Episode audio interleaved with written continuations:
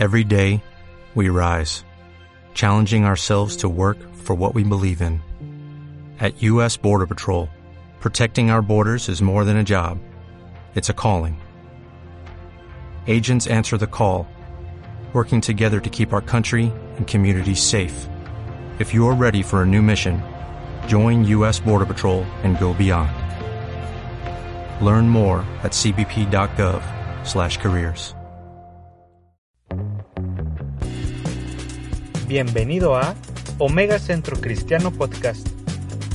Estás por escuchar un mensaje de Dios. No olvides compartir su palabra y este podcast también. Comenzamos.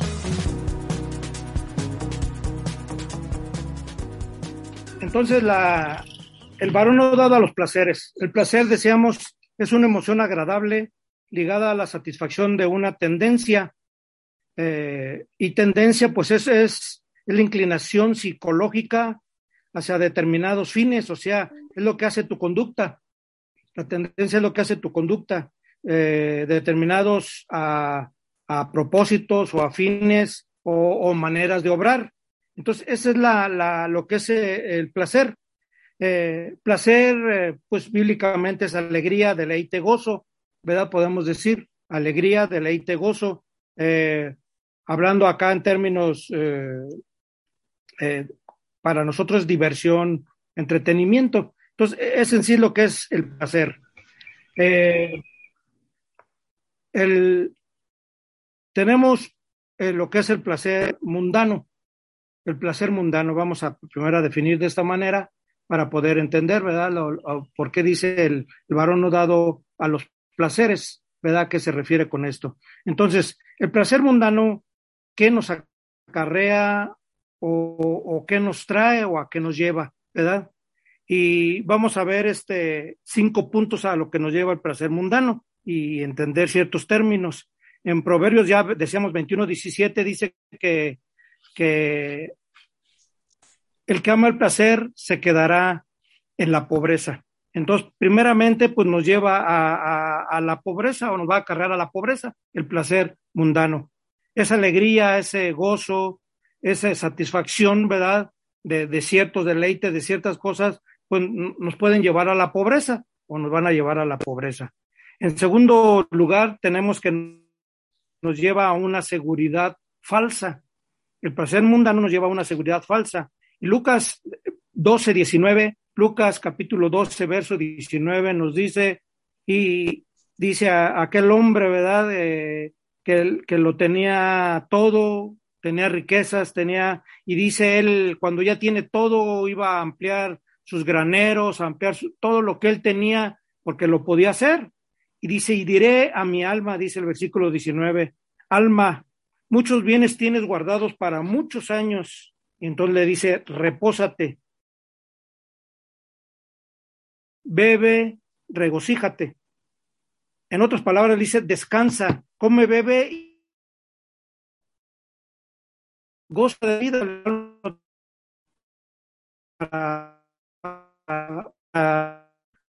tranquilamente, pero es una seguridad además que nos hace presumido, ¿verdad? Porque ¿qué le dice en el versículo 20 Dios? Dios le dice necio, esta noche vienen a pedir tu alma y lo que has provisto, ¿de quién será?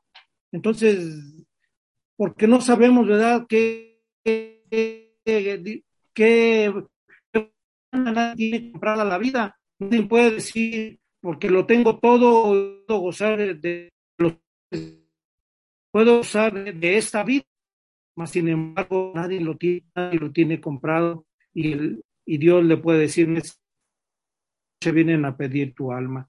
Entonces es una seguridad en esos placeres. Además, en esos placeres eh, hay una aridez espiritual, aridez espiritual. En Lucas 8:14, Luca, Lucas 8:14 nos dice, hablando de, de, de, la, de la semilla que cayó, ¿verdad? En, entre espinos. Dice, estos son los que oyen, pero yéndose, son ahogados por, son los, ahogados afanes, por los afanes. Y las riquezas y las riquezas y los placeres de la vida. Y además dice, y no lleva fruto.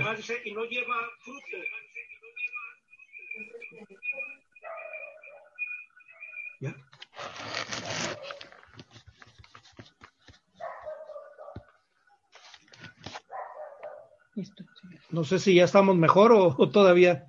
¿Sí está bien? Sí, sí se escucha, aunque se oye un eco. A, ver, habla.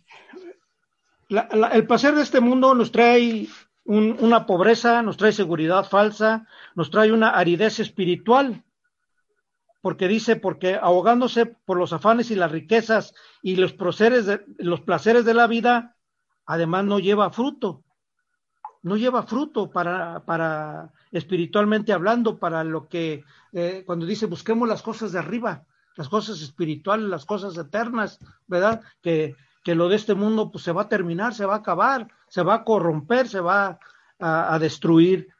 Entonces es una aridez espiritual el placer mundano. Además, eh, como punto número cuatro, nos trae un deseo incesante. En segunda carta de Pedro, versículo 2, verso 13, segunda de Pedro 2, verso 13, nos dice, recibiendo el galardón de su injusticia, ya que tienen por delicia el gozar de deleites cada día. Ahí está hablando de los falsos maestros, de los falsos profetas, ¿verdad? Que de cómo viven, de qué manera viven, de lo que eh, equivocado que están. Y, y dice, recibiendo el galardón de su injusticia, ya que tienen por delicia el gozar de deleites cada día. Van a recibir su pago, como decía en otro pasaje la palabra de Dios, ya tienen su pago. Ellos, ¿verdad? Entonces, eh, eh, va a traer un, deseo incesante, un deseo de más, de querer más, ¿verdad? De necesitar más de aquello, ¿verdad? Y, así es el, placer en este mundo. Además, como punto número cinco, nos dice que el, placer mundano nos trae muerte espiritual.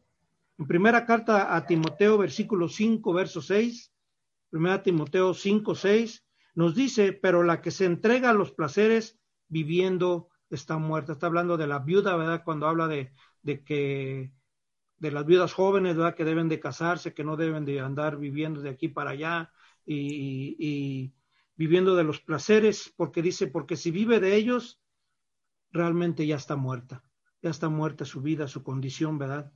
Entonces, eh, los placeres mundanos son, eh, son amadores de los deleites más que de Dios.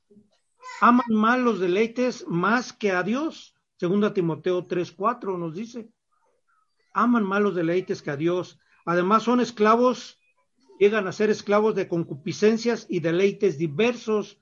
Tito 3:3. Eh, esclavos de concupiscencias y deleites diversos.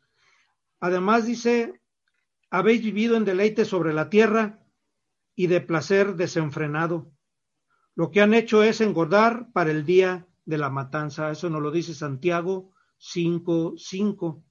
Habéis vivido de deleite sobre la tierra y de un placer desenfrenado. Entonces, esto ha hecho más que nada engordar el día de la matanza.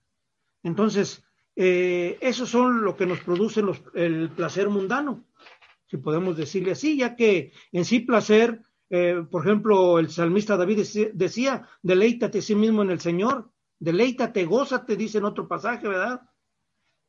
alégrate, eh, Pablo habla muchas veces, regocíjate, o sea, no es malo, ¿verdad? El vivir, dice, como me acuerdo que había un canto, dice que, que era que eh, gozar de ese placer, ¿verdad? Placeres de mi alma, estar en, en él, estar eh, en comunión con él, ¿verdad?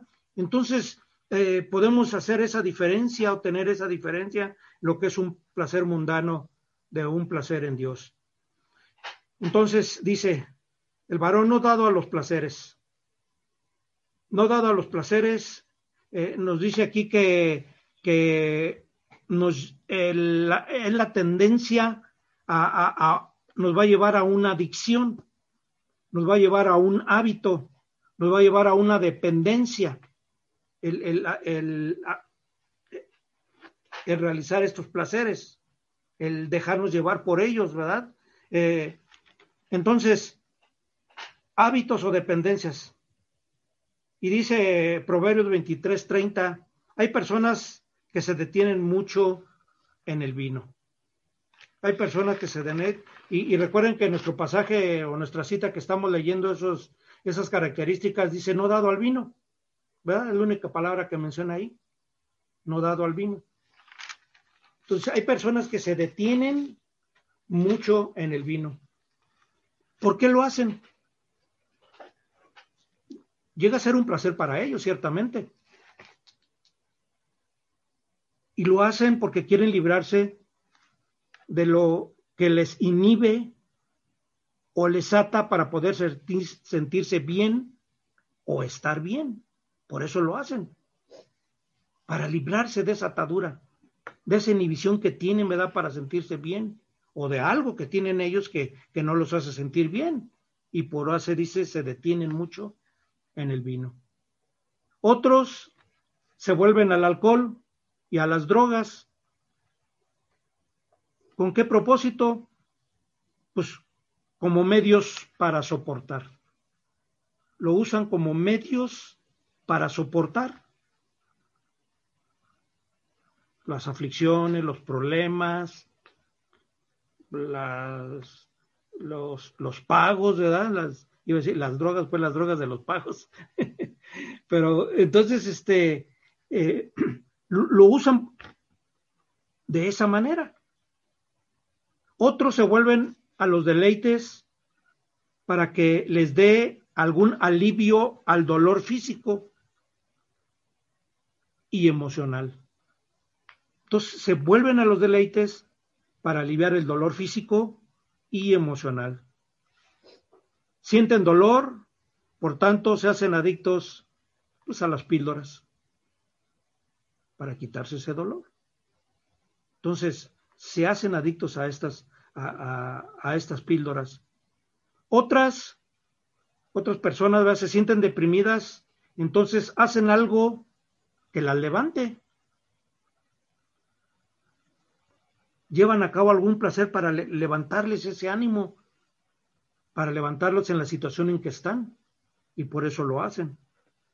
Otros están estresados, por tanto hacen algo para calmarse, quieren algo que les alegre, que les detenga el dolor, que los tranquilice los nervios, que los haga sentirse bien. Entonces, eh, porque se sienten deprimidos, porque se sienten estresados, porque tienen dolor, ¿verdad? Porque tienen aflicciones. Entonces tratan de hacer o llevar a cabo estos placeres para que les cambie, entre comillas, la vida. Los placeres, los deleites, la euforia que ocasiona cada uno de ellos, solo es momentánea, solo es momentánea y cuando los efectos se van, la culpa, el temor y la vergüenza se hacen más evidentes en cada acción que tomen. Se hacen más evidentes. La culpa, el temor, la vergüenza. Otros, muchas cosas, las hacen a escondidas. Se esconden para llevar a cabo eh, esos placeres, ¿verdad? Para sentir lo mismo, ¿verdad? Quitar algo, sentir algo, cambiar su vida, su estado de ánimo, y por eso lo hacen, y lo hacen escondidas. Los placeres nos llevan a tener adicciones o hábitos que nos conducen a una pérdida de control que nos roba la capacidad de vivir vidas responsables. Eso es lo que ocasiona. Entonces, los placeres, repito, nos llevan a tener adicciones o hábitos que nos conducen a una pérdida de control que nos roba la capacidad de vivir vidas responsables. Nos lleva a tener más problemas financieros para poder sostener esos placeres.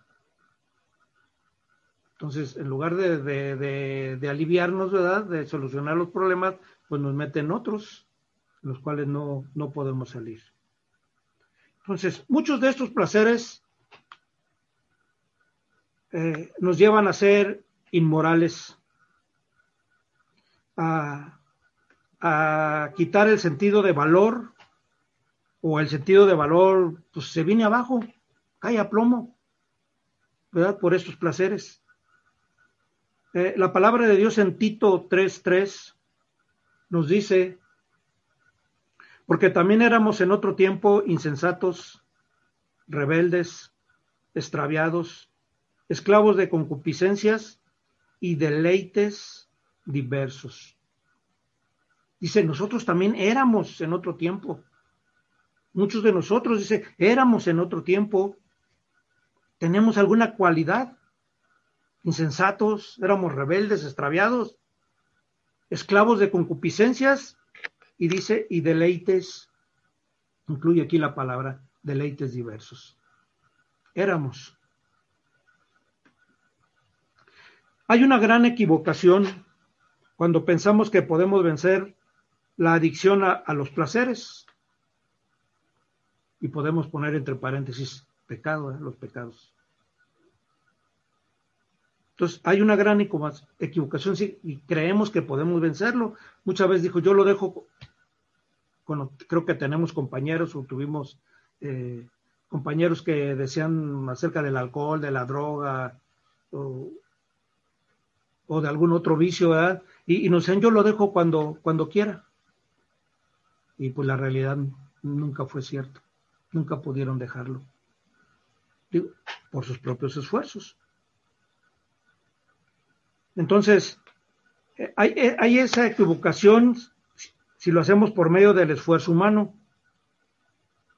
O a lo mejor un, estricto programa bien intencionado, como lo sabemos que los hay. Hasta creo que ya hasta los han recortado, ya no como los que conocemos de doble A, ¿verdad? Y ahora ya el cuarto y quinto paso ya se meten, vemos, conocemos, hemos conocido a grupos donde aún ya le meten la espiritualidad, entre comillas, ¿verdad? Mas sigue siendo falso, sigue siendo equivocado, porque ningún programa puede hacer libre a nadie, porque únicamente Cristo puede hacerlo. Solo Cristo puede cambiar la vida, solo Cristo puede transformar la vida, solo Cristo puede quitar eh, todo es lo que eh, lo que nos está haciendo daño a nuestro cuerpo, a nuestra vida, a nuestra familia, porque qué bueno que hermanos fuéramos nosotros, pero se arrastran las familias, se han perdido familias completas, se han perdido, ha habido separaciones y, como sabemos, pues lo que más lo llevan son los, son los hijos. ¿verdad? saber que pues la misma persona en sí está, está sufriendo. Entonces nosotros tenemos que salir de debajo de la ley y entrar a la gracia de Dios por Jesucristo. Tenemos que entrar a la gracia de Dios. La gracia es la única que nos puede cambiar y transformar. Es la única que nos puede libertar. Entonces, un placer, por muy agradable y muy grato que sea, si nos está llevando a una adicción, a un hábito, está siendo ya un problema en nuestra vida. Que tenemos que quitar de nosotros y que solo Cristo puede hacerlo. Solo dejando tu vida en las manos del Señor, Él puede hacerlo para que tu vida sea cambiada completamente. En Efesios 5:18, también un pasaje que conocemos, ¿verdad? dice, no os embraguéis con vino. Si eso fuera la solución, ¿verdad? El apóstol Pablo lo hubiera dicho, ah, no, pues síganle. Y más bien está diciendo, dejen de beber, dejen de hacer, dejen aquello, aquello que te está atando. Antes bien dice, ser lleno del Espíritu ser llenos del Espíritu, ser llenos de Dios. Es lo único que va a cambiar nuestra vida, a transformar nuestra vida, a librarnos, ¿verdad? porque dice la palabra que si por el Espíritu hacemos morir las obras de la carne, viviremos por el Espíritu. Por eso dice que seamos llenos del Espíritu para poder hacer morir las obras de la carne, que las conocemos ahí en Gálatas 5. Entonces, el varón no dado a los placeres. Entonces, ¿qué tenemos que hacer? Pues primero, hay que evitarlos. Primero a los Corintios 6:12 nos dice de esta manera, eh, parafraseando, todo me está permitido, pero no todo es para mi bien. Fíjense bien, todo me está permitido, pero no todo es para mi bien. Todo me está permitido, pero no dejaré que nada me domine.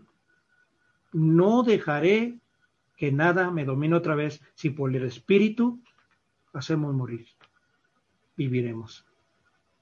Entonces, es la manera que, que, que, no dejaremos o no permitiremos que nos domine a nuestra vida. Entonces, hay que evitarlos. ¿Qué otra cosa hay que hacer? Hay que evitar es, hay que evitar ser piedra de tropiezo. En Romanos 14, 21, Romanos capítulo 14, verso 21 nos dice, bueno es, en otras palabras dice, más vale. Esa palabra bueno es, más vale no comer carne, ni beber vino, ni nada en que tu hermano tropiece o se ofenda. Entonces, más vale que no lo hagamos. No ser piedra de tropiezo para nadie. ¿Verdad? ¿Qué otra cosa tenemos que hacer? Hay que honrar a Dios en nuestro cuerpo. En primera los Corintios 6:20 nos dice, glorificad pues a Dios en vuestro cuerpo. Lo que nos manda hacer es que lo glorifiquemos. Dice, si lo que hacemos glorifica a Dios, está bien, adelante, porque mismo Pablo dice, bienaventurado aquel el que no se condena en lo que hace. Entonces, entonces, eh, tenemos que glorificar a Dios en nuestro cuerpo, en lo que hacemos. Si todo dice lo que hagamos, hacerlo para Dios aún en nuestro trabajo, cuando habla de, someternos a nuestras autoridades, cuando habla de, muchas cosas, dice, si lo hacemos para Dios, le estamos glorificando. Entonces, es otra cosa que tenemos que hacer. Además, dice, nunca ingieras nada que afecte tu cuerpo o oscurezca tu entendimiento o te esclavice. Otra vez, no ingieras nada que afecte tu cuerpo, te oscurezca tu entendimiento o te esclavice. Entonces tenemos que tener cuidado de lo que, de lo que comemos, de lo que tomamos, ¿verdad? Y, no yéndonos a los extremos, ¿verdad? Como dijo que cuando comemos, dice, damos, hacemos acción de gracias y lo hacemos para Dios. Y nada es de desecharse, como le dijo eh, el Señor Jesús en aquella visión a Pedro, ¿verdad? Pero también dice que veamos por nuestro hermano. Además, que también es algo y mucho, muy importante, dice primero a los Corintios 6, 19, que somos templo del Espíritu Santo. Dice ahí, ¿o que vuestro cuerpo es templo del Espíritu Santo? el cual está en vosotros, el cual tenéis de Dios y que no sois vuestros, o sea que, nuestro cuerpo no es nuestro, es de Dios. Ahora le pertenece a Dios y por eso dice que Él nos dio el sello del Espíritu para decir, ahora eres mío. Nos ha sellado con su Espíritu para decir, ahora, ahora, ahora me perteneces. Ya no eres del mundo, ya no eres del mal, ya no eres de la oscuridad, ahora eres de la luz porque yo soy luz. Entonces, ahora nuestro cuerpo le pertenece a Dios. Y en Primera Tesalonicenses 5:23 nos dice que todo vuestro ser, espíritu, alma y cuerpo sea guardado irreprensible para la venida de nuestro Señor Jesucristo. Sea guardado irreprochable, intachable, o sea, sin tacha, para la venida de nuestro Señor Jesucristo. Entonces, muchas veces nos dicen, bueno, ¿y dónde dice en la Biblia, por ejemplo, que no fumes?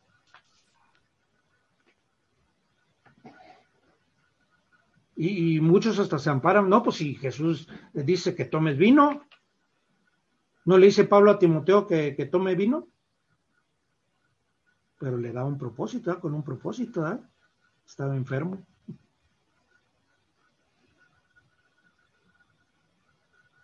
Entonces, siempre me acuerdo una frase De, de un hermano que decía, ¿por qué hago lo que hago? ¿Por qué hago lo que hago?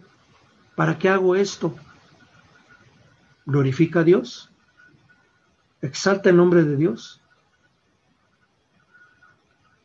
Somos ejemplo, somos cartas leídas y, ciertamente los demás ponen su vista en nosotros cuando les decimos que somos cristianos, Más se fijan en nosotros y muchas veces tratan de de ver en qué momento fallamos, en qué momento nos equivocamos, en qué momento tropezamos, pero podemos tomarnos de la mano de Dios, ¿verdad? Y como dice, ser llenos del Espíritu, de su Espíritu Santo, para salir adelante en cada situación, en cada problema, para dar un buen ejemplo a los demás.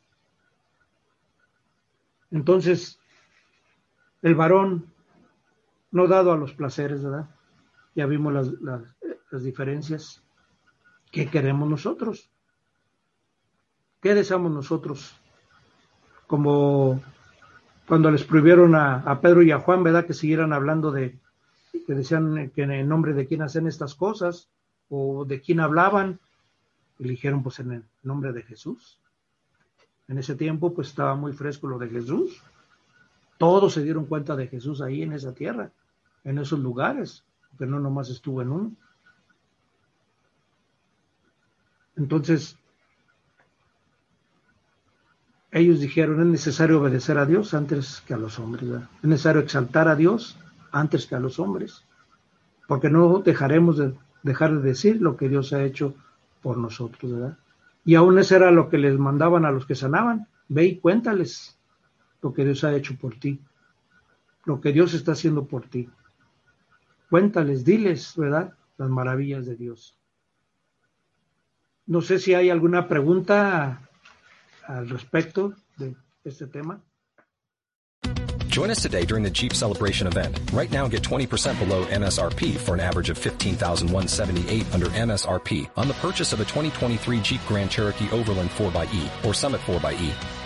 Not compatible with lease offers or with any other consumer incentive offers. 15,178 average based on 20% below average MSRP from all 2023 Grand Cherokee Overland 4xE and Summit 4xE models in dealer stock. Residency restrictions apply. Take retail delivery from dealer stock by 4-1. Jeep is a registered trademark.